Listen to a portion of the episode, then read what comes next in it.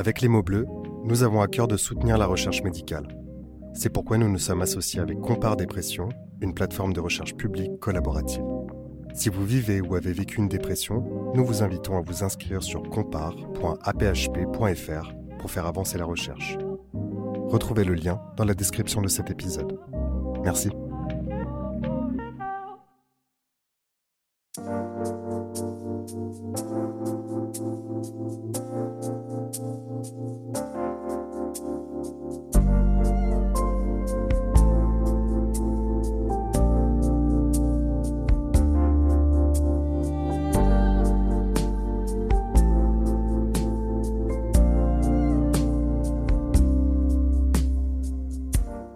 Peu moins de 10% de la population, l'anxiété sociale peut être un enfer. Se sentir observé de toutes parts, avoir l'impression d'être jugé en permanence, avoir honte de choses que les autres n'auront très probablement même pas remarquées et surtout qui n'ont rien de honteuse, ces manifestations peuvent être diverses et surtout envahissantes. L'être humain est un animal social. Le contact avec l'autre est un besoin ancré au plus profond de nous. Or, quand des tourments rendent ce besoin impossible à satisfaire, cela ne peut être sans conséquences. Palpitations, maux de ventre, tremblements, rougissements, tout ça conduit petit à petit à éviter toute situation sociale, au risque d'un isolement, d'une perte d'emploi, d'une dépression, et au final, somme toute, d'un handicap majeur.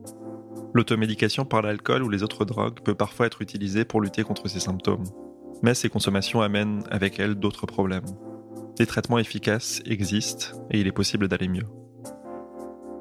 Pour en parler, nous recevons aujourd'hui Guillaume, un jeune homme qui a déclaré une anxiété sociale suite à une violente agression. La dépression n'a pas tardé à lui emboîter le pas. Il a réussi à faire de ses vulnérabilités une force qui le motive au quotidien, à faire ce qu'il aime. Parler de musique, sur sa chaîne YouTube, où il est connu sous le nom de Popslay.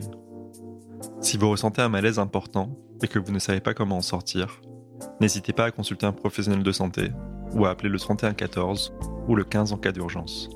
Aussi, si vous ne vous sentez pas bien aujourd'hui, nous vous invitons à reporter votre écoute ou à être accompagné dans ce moment. Vous écoutez le premier épisode de la saison 2 des mots bleus, un podcast de Place des Sciences. Merci de votre fidélité. Bonne écoute.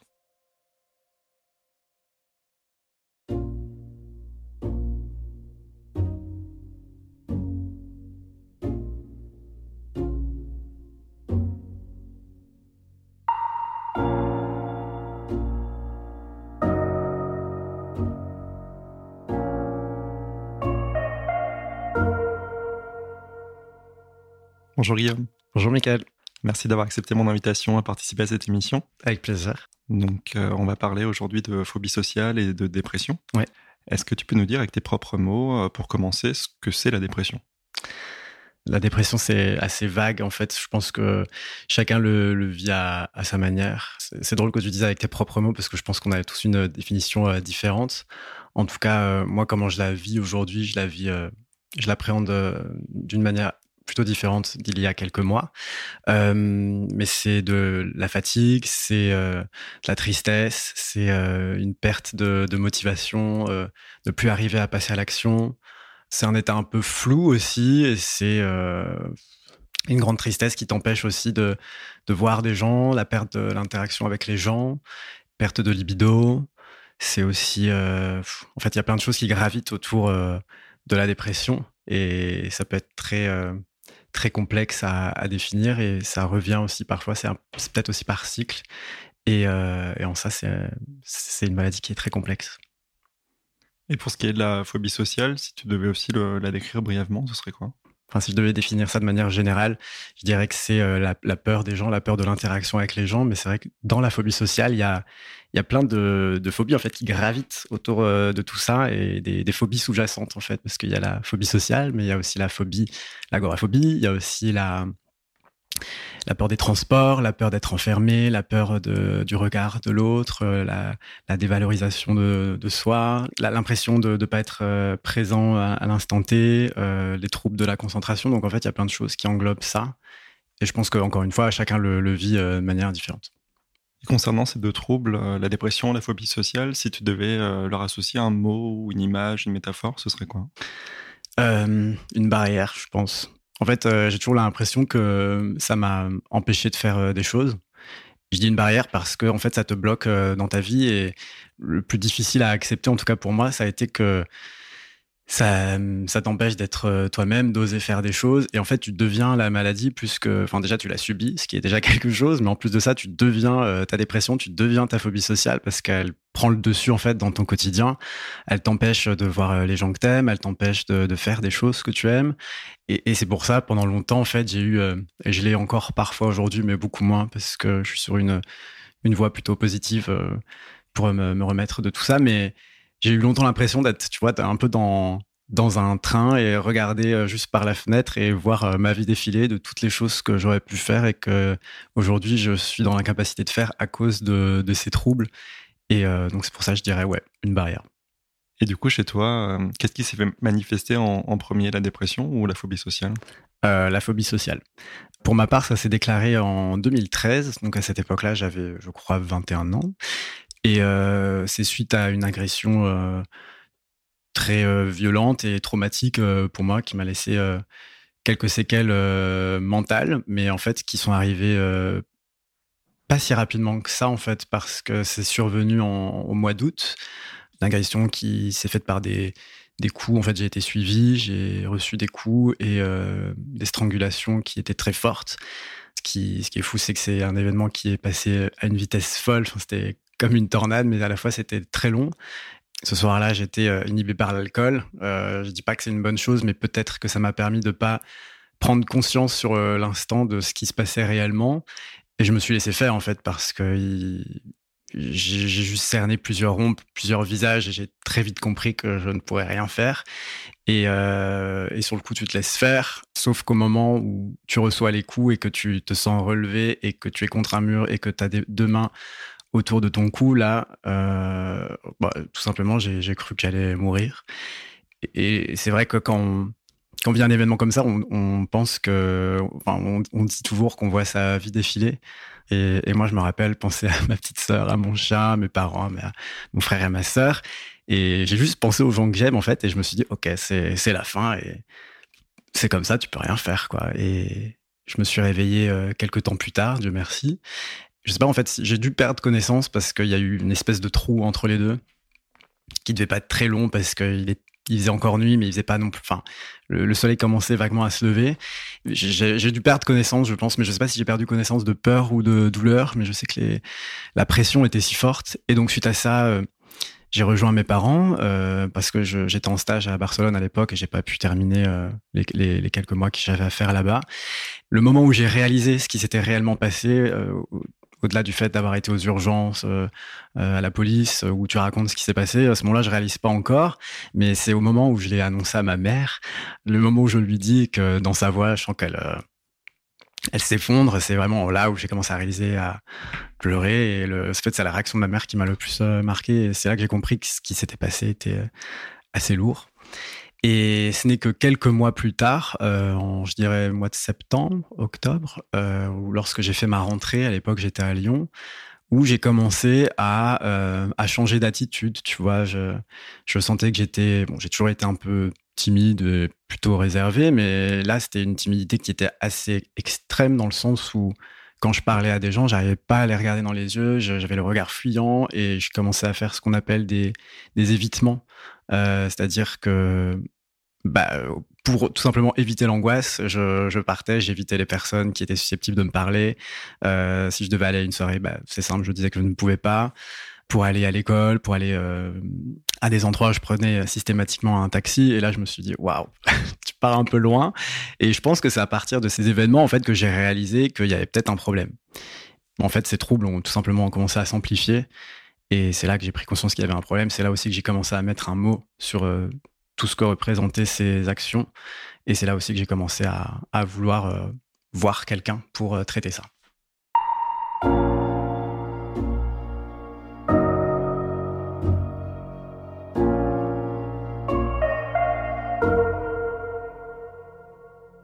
tu l'as dit, c'est quand euh, les troubles sont devenus une souffrance trop importante que tu t'es rendu compte qu'il fallait consulter.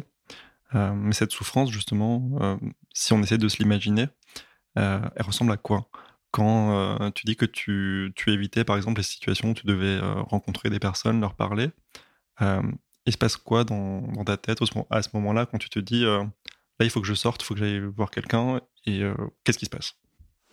Alors ça dépend les ça dépend les situations. Ça peut être par exemple lorsque je suis dans le métro.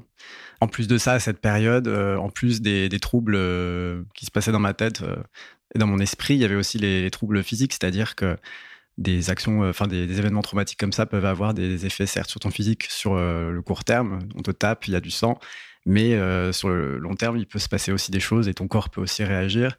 en l'occurrence, moi, c'était des, une poussée d'acné, une grosse poussée d'acné qui m'a beaucoup surpris parce que bah, généralement l'acné, tu en fais lorsque tu es ado et, c'est qu'après que j'ai fait le rapprochement que ce genre d'événement pouvait générer chez ça dans le corps des situations où je me suis dit il faut que je sorte, bah, donc là je repense au mois de 2013, mais quelqu'un me parlait, t'arrives plus à respirer, la sensation de, de suffoquer, tu, tu, trembles, tu, tu commences à suer aussi beaucoup. Euh, et ça devient grave, quoi. Si tu ne quittes pas cette situation, il va se passer un truc horrible, quoi. Et ça peut être aussi lorsque je suis seul dans la rue, parfois des, des crises d'angoisse dans la rue, et je pensais dans ma tête, j'avais toujours cette idée que j'allais tomber dans les pommes.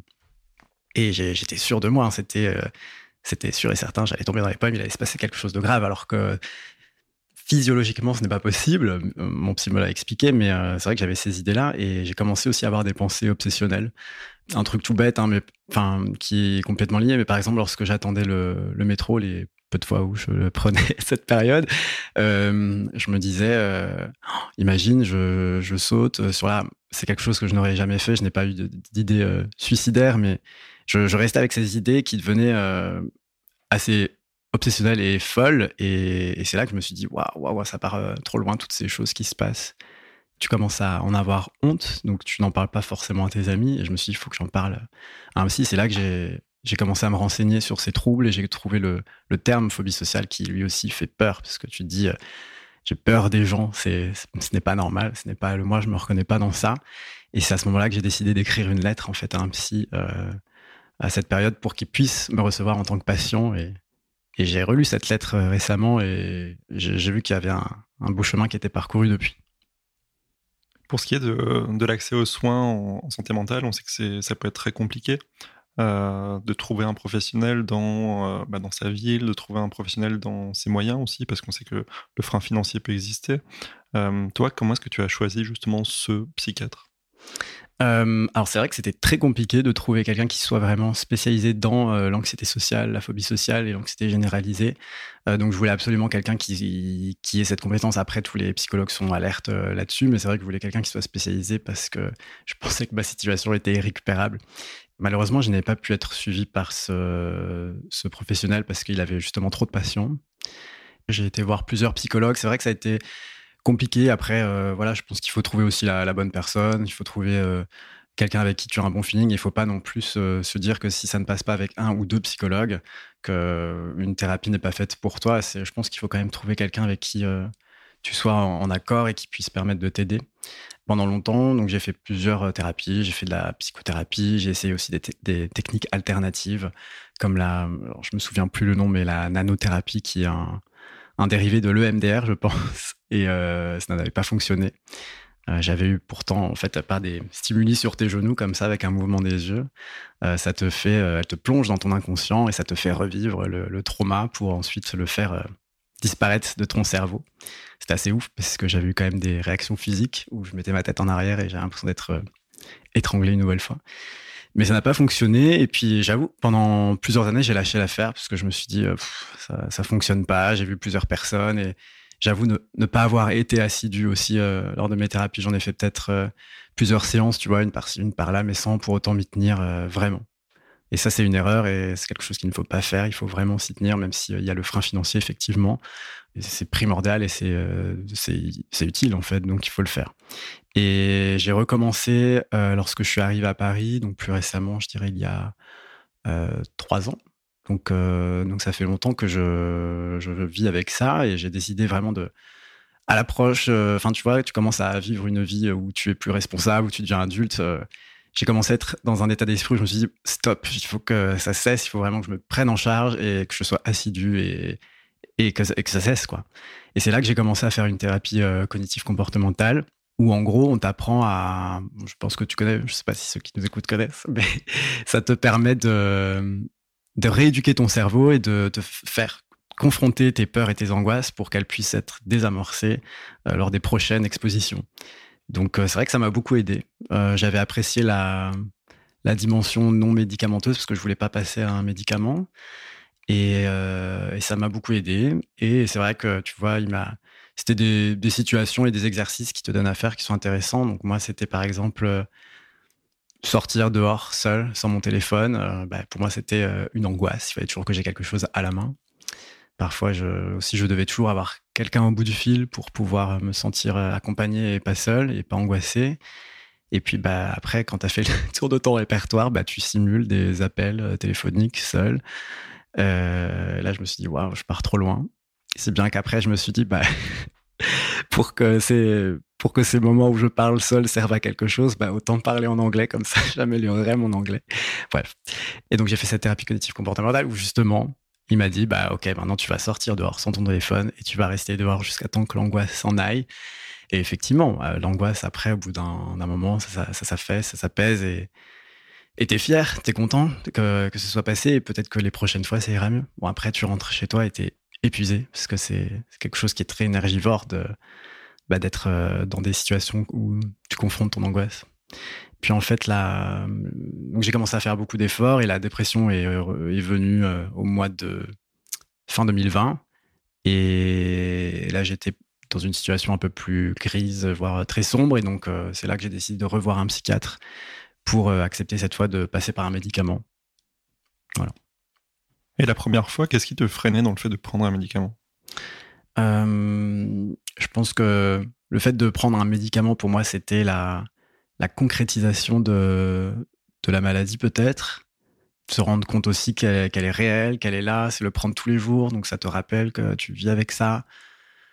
Et j'avais peur qu'il y ait des effets secondaires, qu'il y ait des, effets néfastes sur ma santé et que je vive tout, tout le temps avec ça et que et que ça devienne un vrai sujet. Mais c'est un sujet, donc euh, je suis content de l'avoir fait parce que ça m'a vraiment aidé. Après, le, mieux, c'est faire l'alliance des deux, une thérapie cognitive, euh, comportementale et la prise de médicaments, parce que il, faut, il y a aussi un travail de fond à faire, je pense, en plus du médicament.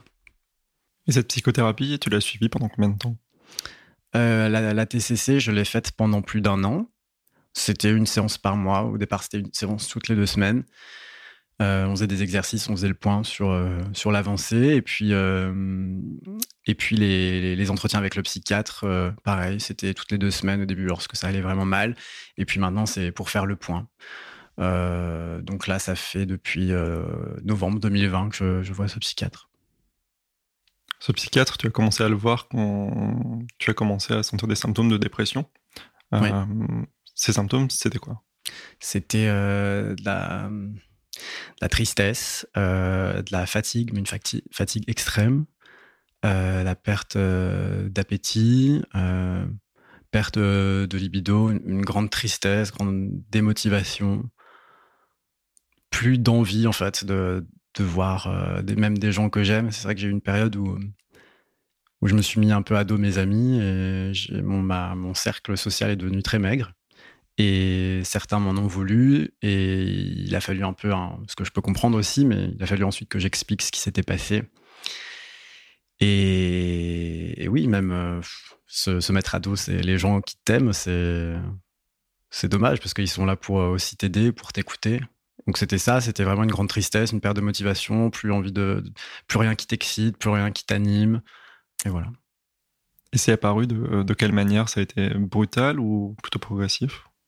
En fait, ça a été plutôt brutal parce que cette fois-ci, parce que en fait, il y a eu le, confinement où j'ai commencé un nouveau job. Donc, euh, c'était le, job de mes rêves, dans le label euh, de mes rêves, avec les artistes qui, me font kiffer. J'étais trop content. Et puis, j'ai commencé durant le confinement. Donc, pour quelqu'un qui souffre de phobie sociale, je veux pas dire que j'ai vécu le confinement de manière euh, positive, mais en tout cas, c'était plus agréable pour moi de de m'adapter à un nouveau rythme de travail, de rencontrer des gens euh, avec la, barrière, le filtre de l'écran et euh, les rencontrer ensuite. Euh, bref. Et le, choc, je pense que c'est lorsque je suis retourné sur place, quand on a dû retourner dans les locaux, où j'ai de nouveau dû faire face à des regards, à, des réunions où tu dois exposer tes idées, où du coup tu es jugé pour tes idées. Je me rappelle, j'avais deux alternantes avec moi, donc il fallait aussi assurer un rôle un peu de...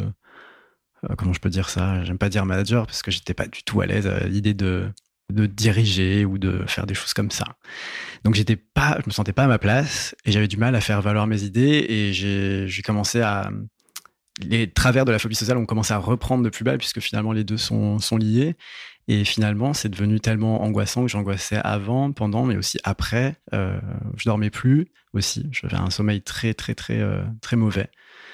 Et ça n'allait plus. Et je me suis dit, non, je peux pas continuer comme ça. Mais d'un côté, c'était frustrant parce que c'était vraiment le, taf que je voulais faire. Et j'avais toujours rêvé d'être euh, dans, dans cette équipe-là. Et, ouais, c'est frustrant de dire euh, merde, quoi. Euh, en fait, encore une fois, comme on disait tout à l'heure, c'est la maladie qui, qui, prend le dessus. Tu deviens plus la maladie que, que toi, en fait, et elle est plus forte que toi. Et ça, c'est difficile de l'accepter parfois.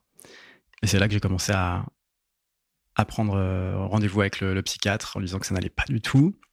Et j'ai eu de la chance d'avoir deux personnes qui, qui travaillent avec moi, qui m'ont compris et qui m'ont écouté. Et je pense qu'il faut bah, dire les choses en fait. C'est vrai que j'ai du mal à être honnête avec eux euh, les premières fois pour leur expliquer les raisons euh, de mon envie de partir parce que je voulais pas encore une fois reparler de de tout ça, de d'insérer en plus ma maladie dans le milieu du travail, euh, enfin ma maladie, mes troubles et et donc j'ai préféré ne pas être honnête. Et puis en fait ils n'ont pas compris évidemment. Et ensuite j'ai décidé juste d'être honnête et de leur dire les choses. Et ils ont compris. C'est humain. Et, et c'est là aussi que j'ai commencé à, à, à voir mon psychiatre. Et avec ce psychiatre, euh, qu'est-ce qu'il y avait de différent dans la prise en charge par rapport à, celle que tu avais pu avoir auparavant? Ce qui m'a marqué, c'est lorsque je suis arrivé chez lui, que je lui ai exposé un peu la, situation, il, m'a rassuré, il m'a fait, mais en fait, vous traversez une dépression, vous souffrez. J'en avais conscience, mais qu'un professionnel te le dit, ça te fait réaliser, ah ouais, en fait, il y a eu ça, il y a eu ça, il y a eu ça, donc peut-être que effectivement, il a raison. Peut-être qu'il faut passer par une voie euh, alternative. En fait, il m'a parlé plus, du médicament, de la, molécule, comment elle fonctionnait. Donc, il y avait un aspect un peu scientifique qui faisait sens et qui m'a un peu intrigué et intéressé. Et ouais, il a dédiabolisé un peu le, fait de prendre un médicament. Ça m'a rassuré et j'ai foncé, j'ai fait confiance. Et ce médicament que, que tu as pris, ça a mis combien de temps euh, à agir? En fait, on a commencé ensemble sur un autre euh, médicament et je l'ai pas du tout, euh, j'ai eu du mal à, le gérer. Je, me sentais encore plus angoissé. J'avais l'impression de, j'avais un œil qui partait là et l'autre qui partait là. C'était trop bizarre.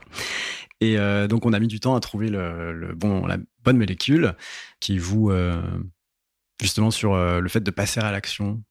Et ça m'a tout de suite convenu. Il y a une période d'adaptation qui était un peu un peu difficile, mais euh, après, ça, je me suis senti beaucoup mieux assez rapidement. Je dirais un mois. au bout d'un mois, je me sentais déjà bien. Donc on sait, euh, tous les médicaments, quels qu'ils soient, peuvent avoir des effets indésirables. Toi, dans ton cas, ces antidépresseurs ont eu euh, quoi comme effet indésirable? Au début de la prise, j'ai eu des problèmes de, sommeil. J'avais testé d'ailleurs des, somnifères. Pour, enfin, je suis rentré dans un process qui n'allait pas du tout et j'ai mal géré les, les somnifères, je recommande pas. Enfin, ça dépend euh, comment vous vous l'appréhendez. Beaucoup de fatigue, en fait, ça m'a beaucoup fatigué au départ. Beaucoup de sudation aussi, notamment la nuit.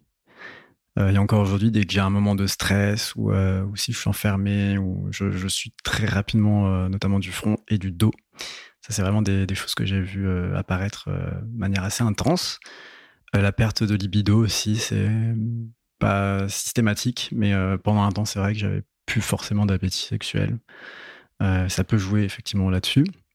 Je pense que les effets secondaires, c'est surtout quand tu l'arrêtes euh, au mauvais moment et pas de la bonne manière.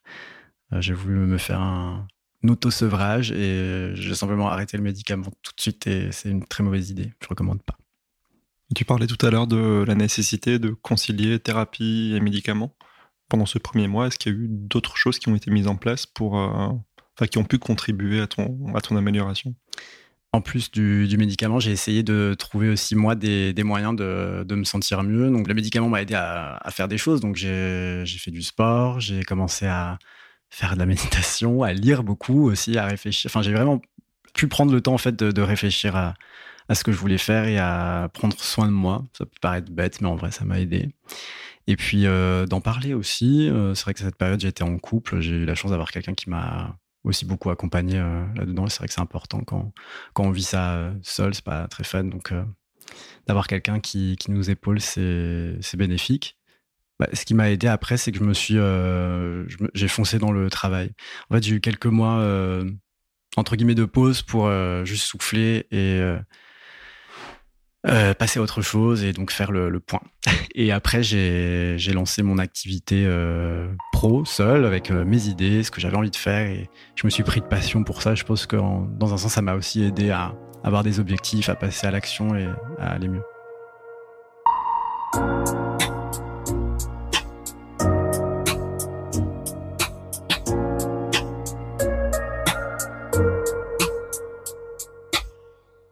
Tu l'as un peu évoqué tout à l'heure, et euh, même dans la nature même de tes troubles, il y a une forte composante relationnelle, sociale.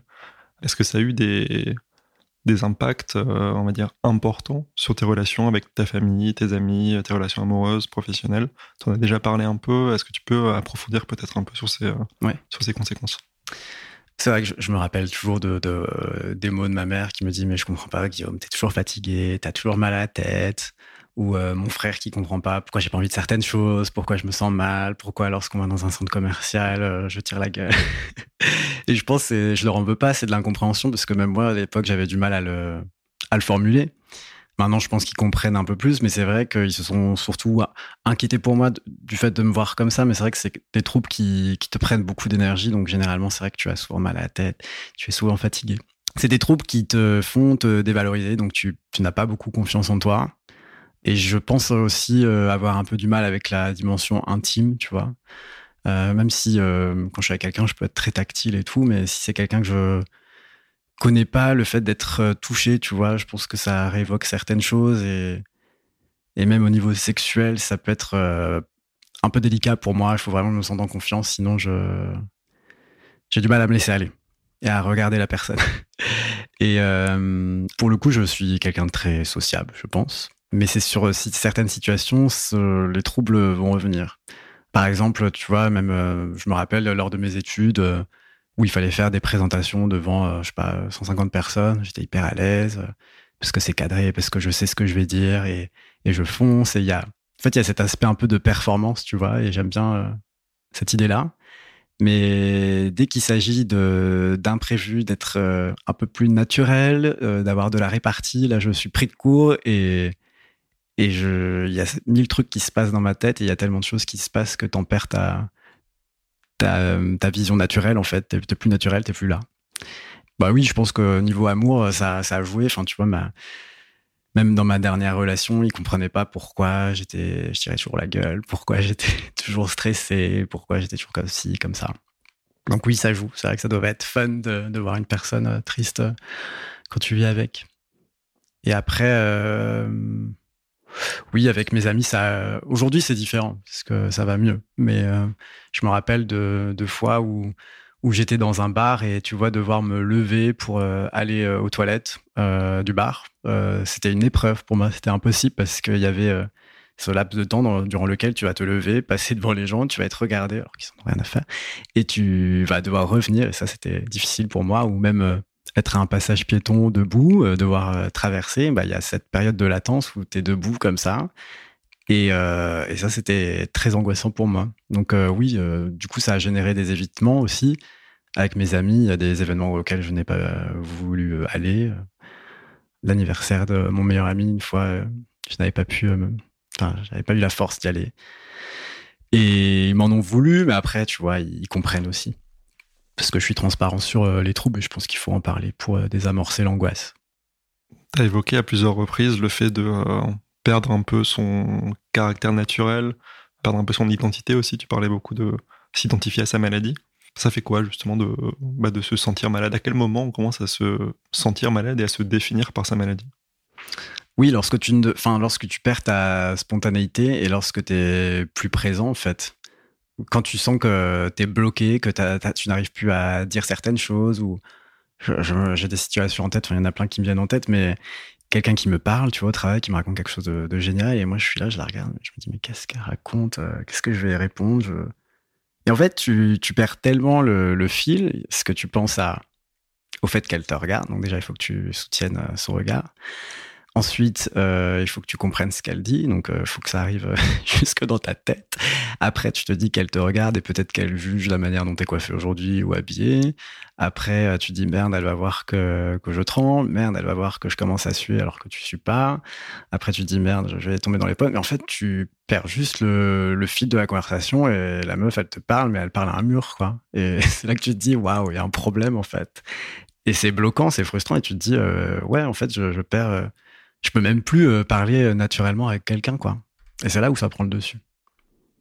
Et ça, ça provoque quoi comme émotion de, de se dire ça, euh, dire je suis plus moi-même en fait? C'est quoi? C'est c'est de la peur que ça empire, c'est du, du, dégoût de soi, c'est de la colère envers la maladie, c'est quoi? Bah sur des situations comme ça, tu vois, parce que je l'ai encore en tête, mais je me rappelle être allé aux toilettes et me dire putain, et là tu souffles et ouais c'est de la colère, c'est de la colère, t'en as marre. Et c'est frustrant et du coup, tu, perds confiance en toi et c'est un cercle vertueux parce que tu dis, bah, prochaine fois, je vais juste éviter ce genre de situation, comme ça, j'aurais plus jamais affaire à ça. Sauf que ça entretient, euh, ça entretient les troubles et ça devient de plus en plus vif. Et euh, mais ouais, tu, perds confiance en toi totalement. Et de la colère, ouais. Tu nous as dit qu'aujourd'hui ça allait mieux, que tu te sentais mieux et que ton, ton traitement était aussi euh, efficace sur des symptômes, sur ton ressenti, sur tes émotions et que ça t'a permis aussi de lancer ta propre activité. Euh, est-ce que tu peux nous en dire un peu plus de, quoi il s'agit? Effectivement, aujourd'hui, ça, ça va beaucoup mieux. Euh, là, je vais passer en, en, sevrage. Donc, je suis assez content. J'attends avant de, de, me prononcer parce qu'on ne sait jamais comment on réagit. J'ai eu la très mauvaise idée une fois de vouloir arrêter seul pensant que ça allait bien se passer. J'ai fini aux urgences deux jours plus tard parce que ça n'allait pas du tout. Je suais, j'étais, euh, ça n'allait pas. Et euh, donc oui, aujourd'hui, je fais des vidéos sur Internet. J'ai encore du mal à dire que je suis créateur de contenu, mais ça, c'est le syndrome de l'imposteur qui refait surface. Mais euh, oui, aujourd'hui, je suis à 100% là-dedans. Je parle de, musique parce que ça a toujours été ma passion. J'en ai fait aussi mon travail. Et donc aujourd'hui, euh, je fais des vidéos sur YouTube, sur euh, les réseaux annexes pour euh, bah, justement décrypter la musique pop, parler de ces artistes et des, musiques qui ont marqué un peu notre génération. Cette activité, il semble que ça fonctionne pas mal. tu as, une belle communauté auquel tu as déjà fait part de tes troubles à plusieurs reprises. Qu'est-ce qui a fait que tu as eu envie de leur en parler et comment est-ce que ça a été reçu? En fait, j'ai voulu en j'ai voulu en parler parce que euh, avant de lancer cette euh, chaîne, euh, je m'étais posé des questions. Je savais pas comment agir, si je devais être un autre personnage pour captiver les gens. Et puis et puis en fait, j'ai décidé juste d'être moi-même. Et c'est vrai que même dans mes vidéos, si je parle par exemple, je sais pas de de Selena Gomez ou de Britney Spears, il y a toujours des choses à dire sur la santé mentale et même elles prennent la parole à ce sujet-là. Ce qui permet aussi de, de démocratiser la, prise de parole et de plus avoir peur et que ce soit plus un tabou. Et en fait, je me suis dit qu'en 2013, tu vois, lorsque j'ai découvert le terme euh, de phobie sociale, je n'osais pas trop trop en parler parce que bah, j'avais peur de, de, ce que ça pouvait représenter, de ce que les gens allaient pouvoir penser de moi, euh, en me disant ils vont penser que je suis fou ou un truc comme ça. Donc je me suis dit, si à ma petite échelle, euh, je peux euh, justement euh, parler de ça ouvertement et suivre justement cette tendance du fait de parler librement de, la santé mentale, eh bien, si ça peut aider ne serait-ce qu'une personne, bah, je serais trop content et, je pense qu'il faut que ça continue en ce sens-là. Et puis j'en ai parlé parce qu'en fait, la, création de cette chaîne, elle est aussi étroitement liée à, la dépression et à ces troubles-là parce que ça, ça m'a clairement aidé aller mieux. Ça m'a clairement aidé aussi à, à me sentir moi. C'est la première fois où, tu vois, je me suis senti fier, encore du mal à dire le mot, mais j'étais fier de moi de, de, faire quelque chose où je me sens moi, quelque chose qui me plaît, quelque chose que, euh, pour lequel j'ai travaillé dur. Et ça m'a tellement aidé. Ça m'a aidé aussi à sortir de, de la dépression. Du coup, je me suis dit, il faut que j'en parle. Euh, je crois, euh, il y a quelques mois, j'en ai parlé ouvertement en disant que justement, j'ai parlé de l'histoire de cette chaîne, que ça prenait ses, origines euh, par rapport à ce qui s'est passé dans ma vie personnelle. Et, ça a été très bien reçu. J'ai été surpris en fait de voir les gens qui sont venus me, voir, le nombre de gens qui sont venus me voir en privé pour me dire ah, c'est génial que tu en parles. J'ai l'impression de de, de, me voir à travers tes mots. J'ai l'impression de moi aussi d'être à passer à plusieurs reprises à côté de, ma vie. Moi aussi, je n'ai jamais osé. Et c'est peut-être que ça rassure aussi les gens de voir qu'ils ne sont pas seuls dans cette situation, parce que c'est vrai que c'est des, enfin même la dépression et les troubles anxieux, c'est des choses qui t'isolent beaucoup et tu vas beaucoup te replier sur toi-même et tu peux aussi, euh, bah, du fait d'éviter euh, un tas d'événements et de, personnes, va te retrouver seul. Et je pense qu'il y a beaucoup de gens qui ressentent ça. Et Encore une fois, si à ma petite échelle, quelqu'un peut euh, se voir dans, dans ces mots et, et, se sentir aussi moins seul, bah, je serais vraiment content. Quoi. Toi, tes troubles ont commencé il y a une dizaine d'années maintenant. Euh, est-ce que tu as l'impression qu'on parle plus de la santé mentale aujourd'hui qu'il y a dix ans? Et euh, à ton avis, qu'est-ce qui aurait pu t'aider aussi à l'époque à, mieux comprendre ce dont tu souffrais et aussi à mieux l'accepter? Ah Oui, je pense qu'il y a un fossé quand même par rapport à il y a dix ans. Les gens en parlent plus librement, ne serait-ce que dans les médias ou même des personnalités qui en, parlent. On voit que ça change et franchement, c'est une bonne chose. Euh, ce qui m'aurait aidé à l'époque, peut-être avoir plus de prévention. Parce que finalement, c'est des choses que tu cherches toi-même sur Internet et tu peux très vite tomber sur des forums. Euh. tu vois ce que je veux dire Donc, ouais, peut-être plus de, prévention, plus de, personnes qui assument euh, prendre la parole à ce sujet. Parce qu'en fait, au fur et à mesure, tu vois, même d'en parler, ça a eu plusieurs conséquences. Déjà, je me sens moins seul. Maintenant, je le dis beaucoup plus librement parce que bah, comme je te disais tout à l'heure, ça désamorce l'angoisse. Rien que de le fait de le dire, la personne comprend et tu sais que ça sécure un peu euh, l'environnement. Donc j'ai plus de facilité à le dire. Et je me suis rendu compte mais que énormément de personnes avaient euh, ce genre euh, de troubles en fait, que ce soit, enfin c'est à différentes échelles, mais j'ai été surpris du fait de voir qu'il y ait autant de, personnes qui, qui partagent aussi ces, ces situations-là. Donc oui, moi, si je suis égoïste, je me dis je me sens moins seul, mais de leur côté, c'est cool aussi parce que peut-être qu'elles aussi, euh, c'est des personnes qui n'osent pas en parler et, d'échanger à ce sujet. Bah, je trouve ça génial parce que ça permet de bah, d'avancer euh, ensemble et puis euh, réaliser que c'est humain, quoi. Donc, je pense que ce qui m'aurait aidé à l'époque, ce serait d'en parler plus librement.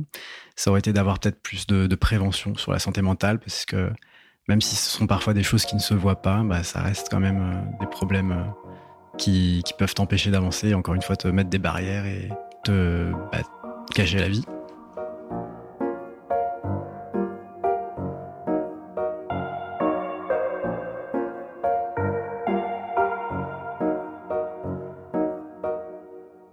La question euh, traditionnelle que j'aime bien poser, c'est euh, si tu devais te décrire en un ou deux mots, ce serait quoi? Waouh. Euh, bah, je dirais doux. doux, parce que c'est vrai que je, suis rarement dans un sentiment de, de colère. J'évite souvent le conflit. Mon père se moque toujours de moi parce que j'utilise souvent le, terme euh, je suis posé. J'aime bien me poser. Et euh, donc je dirais oui, doux et humble. Enfin, je suis quelqu'un de très simple. Qu'est-ce qui te fait du bien aujourd'hui? Eh bien, ce qui me fait du bien, c'est euh, ce qui me fait du bien aujourd'hui, c'est de, travailler. Toute cette activité autour euh, de cette chaîne YouTube, bon, c'est vrai que ça peut paraître simple. Hein. Ce, sont des vidéos, euh, je parle de pop, enfin, c'est un sujet qui me passionne, mais en vrai, euh, c'est beaucoup plus profond que ça pour moi. Je dirais pas que c'est un échappatoire non plus. En fait, c'est juste l'extension de moi. Donc, je kiffe ce que je fais, de voir qu'il y a des. En fait, de lire les, les commentaires des gens tous les jours, ça, ça fait trop du bien, ça fait trop plaisir ça me motive encore à faire plus. Puis je m'éclate à faire du contenu. Je j'écris, j'y lis beaucoup. Euh, et c'est génial. Enfin, franchement, c'est trop bien. et ça m'a ouvert aussi des portes. J'ai rencontré des personnes formidables. Donc c'est vraiment trop bien.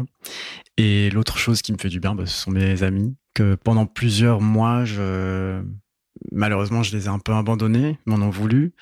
J'ai voulu prendre un peu de distance par rapport à eux, mais pas de manière euh, volontaire. C'est juste que j'allais très mal et je voulais être mal seul pour que la souffrance soit encore plus forte. Mais ça, c'est pas bien. Et le fait de les avoir retrouvés, bah, ça, il y a eu un petit moment effectivement pour qu'ils puissent récupérer euh, ma confiance, mais pu, j'ai pu là, en discuter avec eux. Je pense que la majorité d'entre eux ont compris. On a beaucoup parlé. Ils m'ont dit aussi qu'ils avaient mal euh, vécu le fait, ils se sont sentis abandonnés en fait. Et je pense qu'une des paroles qui m'a le plus marqué, c'est mais Guillaume, en fait, euh, oui, d'accord, t'étais pas bien, mais tu nous, tu nous as abandonnés. Moi, euh, j'ai vécu ça, ça, ça, et, j'avais besoin de t'en parler euh, pour aller mieux.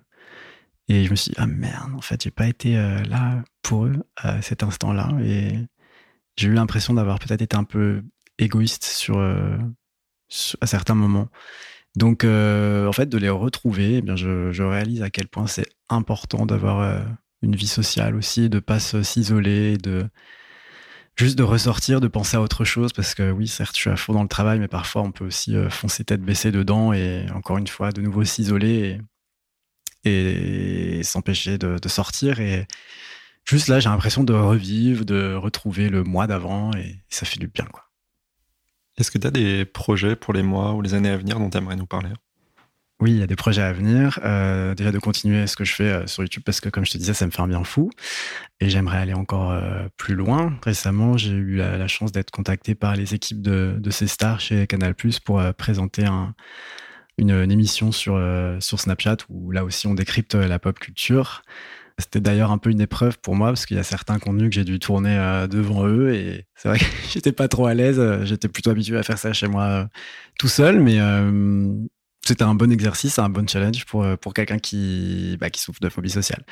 Et j'aimerais beaucoup bah, faire évoluer le, format YouTube. Pourquoi pas aller sur du live? Ça m'a aussi ouvert d'autres portes sur de, de, la voix off, sur, sur des événements où il faudrait organiser une soirée axé sur la pop culture sous forme de quiz, où là, tu vois, je vais devoir être euh, devant peut-être 70 personnes. Et, et du coup, bah, j'aime bien cette idée-là parce que même si ça me fait peur, même si ça me stresse, même si je vais devoir justement être naturel et bien affronter tous ces regards, je pense que plutôt que de penser à l'angoisse que ça va me générer, au stress que ça, va me générer, je, pense surtout à l'après. Et je pense que je vais être très fier de moi de l'avoir fait et j'ai envie d'aller au bout de ce challenge. Donc voilà. Est-ce que tu peux nous dire où on peut te, retrouver? Parce que tu as parlé plusieurs fois de, ta chaîne, mais euh, n'a pas forcément donné le nom. oui, c'est euh, vrai. Est-ce que tu peux nous dire euh, bah, où est-ce qu'on peut te retrouver? Alors, vous pouvez me retrouver sur YouTube. Ma chaîne s'appelle Popslay. je suis aussi sur Instagram avec le même username, sur TikTok si vous êtes des TikTokers. Et, et sur Snapchat. L'émission s'appelle C-Star BPM.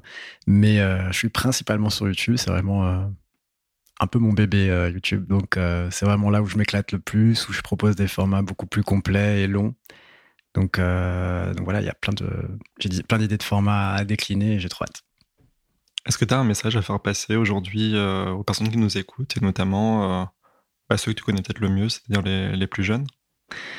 Oui, ce que je veux dire, c'est que si des personnes sont très réservées, hypersensibles ou atteintes de troubles anxieux ou, ou très timides, je veux juste dire que ça ne les empêche pas d'être des personnes très créatives, des personnes qui osent faire des choses, des, des, personnes qui peuvent rêver beaucoup plus grand, et que cela ne doit pas mettre de, barrières dans leur vie parce qu'ils ne sont pas la maladie. Il faut qu'ils réfléchissent à ce qu'ils sont eux et faut savoir se, se, relever à chaque épreuve, mais il euh, faut, faut, croire en soi et retrouver sa confiance.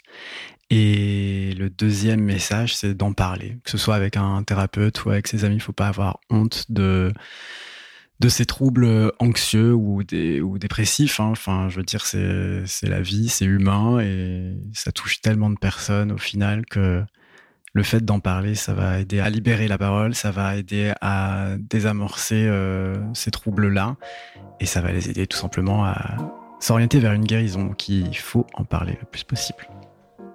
Ben, merci Guillaume d'avoir participé à cette émission et d'avoir partagé avec nous euh, ta bonne humeur et ton sourire. Merci beaucoup. On te souhaite euh, tout le meilleur pour la suite et on était très ravis de te recevoir aujourd'hui. Merci beaucoup, c'était un plaisir.